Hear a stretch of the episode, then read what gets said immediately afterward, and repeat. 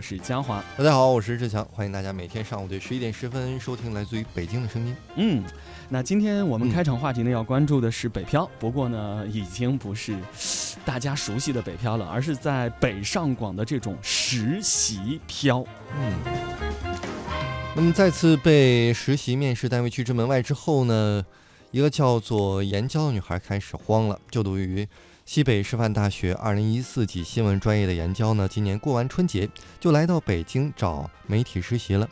严娇回忆说呀，找实习单位不止一次是被拒之门外，有些单位呢不要实习生，连门都进不去。后来他尝试通过打电话、发简历等方法，终于在一家市属媒体获得了面试资格，之后顺利实习。嗯，没错。其实呢，现在有很多这种西部的大学部分专业的学生更愿意来北上广这样的一线城市实习。之所以已经转化成实习漂了呢，是因为大三、大四，与其说是实习，不如说是已经开始找工作了。所以兰州财经大学新闻专业的李乐，大三的时候就来北京了。为了赶一场场面试，他几乎没有时间吃午饭。为什么要这样做呢？李乐说了，北上广平台大。机会多，更有锻炼的价值。表现好的话呢，还有机会入职呢。在北京面试的奔波让他是非常难忘的。他说，早上在朝阳区，下午可能就要去昌平、大兴这些比较偏的地方。呃，外地的朋友可能感受不到，尤其是台湾的朋友哈。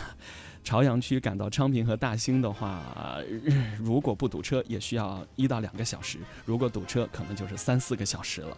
所以，像这样的实习漂在路上的奔波，基本上包里头都会准备面包或者一瓶水，啊，在地铁上吃一口就算是午饭了。我们再来看西北师范大学新闻系的学生江源，他呢对财经新闻是情有独钟。实习的时候啊，他选择南下广州，没人介绍，只能是靠自荐。江源一次次的混过保安的检查，到广州的财经类媒体询问，使出了浑身的解数。一个星期之后，他终于被一家财经媒体的采编部录用了。当时呢，真是初生牛犊不怕虎啊！回想起自己找实习单位的经历，江源还为自己的拼搏感动。同样是来自这个西北师范大学哈，呃，应该是校友了，叫易子晴。刚才说了北京、广州，现在就是上海喽。在上海呢，他是呃找到了一家广告公司来实习，主要负责的是现在这个微信公众号的文章的排版编辑，包括数据的收集和一些翻译工作等等。因为最开始的时候呢，对品牌的内涵还有用户的要求理解不到位啊。所以虽然有同事帮助，但还是不好上手，经常会加班到很晚呐。在北京呢，李乐啊，则面临着另一番的困苦。只身一来到北京，是因为呢，李乐想要到媒体发达地方来开阔眼界，学到书本上学不到的知识，同时呢，也是为以后考研做一些准备。通过实习找到自己以后的发展方向，他最终选择了去一家知名的教育培训机构实习。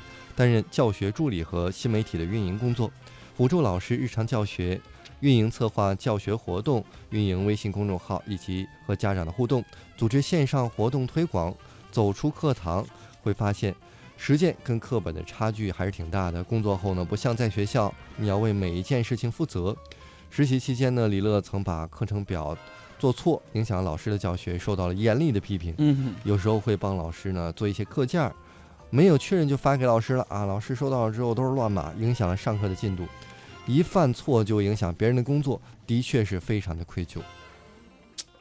哎呀，实习嘛，毕竟还没有入职哈，所以确实有很大的学习和成长的空间。呃，下面说到的是甘肃政法大学大四的李小杨了。现在呢是在这个北京的一家内容创业公司实习。刚到单刚到这个单位的时候呢，被安排去做这个不擅长的文字工作，所以呃不擅长也不了解。写文章之前呢要翻阅很多很多的文章，觉得非常的枯燥。但是李小杨同学肯下功夫，一遍一遍的琢磨，慢慢有了感觉。在他看来呢。善于沟通和请教是很重要的，很多收获都是都是来自这个编辑老师的细心指点。在广州呢，江源也有很多的困惑，身边有很多的实习生啊，都好奇他为什么从西北千里迢迢去实习啊。每次遇到好奇的小伙伴，他都会说，为了来南方看一看呀。教员说了啊，在西部呢，觉得财经离生活特别远，嗯到广州实习之后，才体会到财经和每一个人联系是如此的紧密。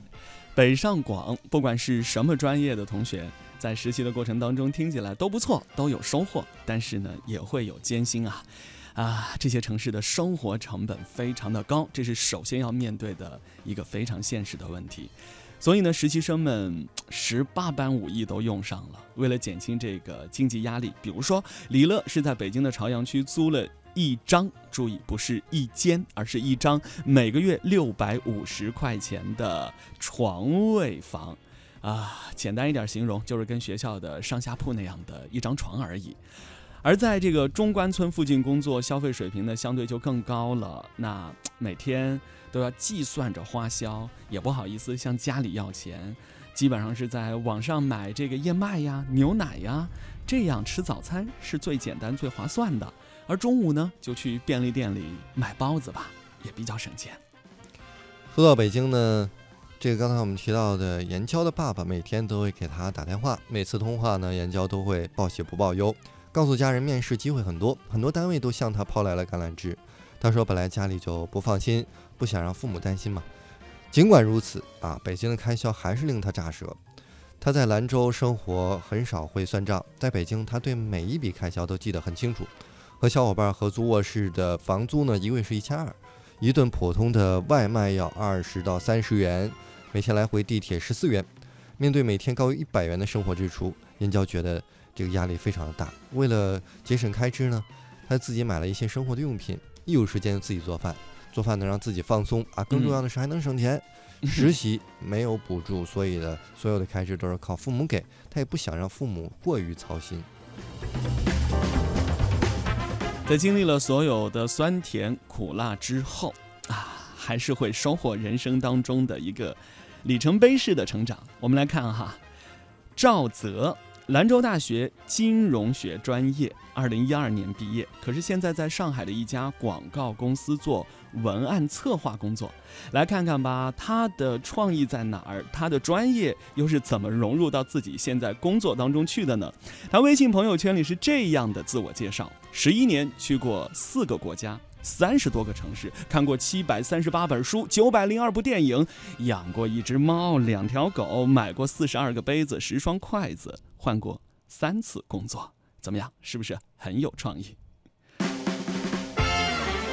那么，在培训机构实习的李乐也觉得辛苦并快乐着。他认为呢，实习对自己今后的发展也是很有帮助的。呃，同时呢，实习生活中艰辛呢，也没有让江源觉得后悔。他觉得广州的机会特别多。所以，总的来说，刚才我们提到的所有人，虽然都经历着艰难困苦，但其实他们都痛并快乐着，都有自己的收获。所以，我们也想说，加油吧，被双广的实习飘们！希望大家在自己的实习生活中都能够磨砺自己，遇见更好的自己。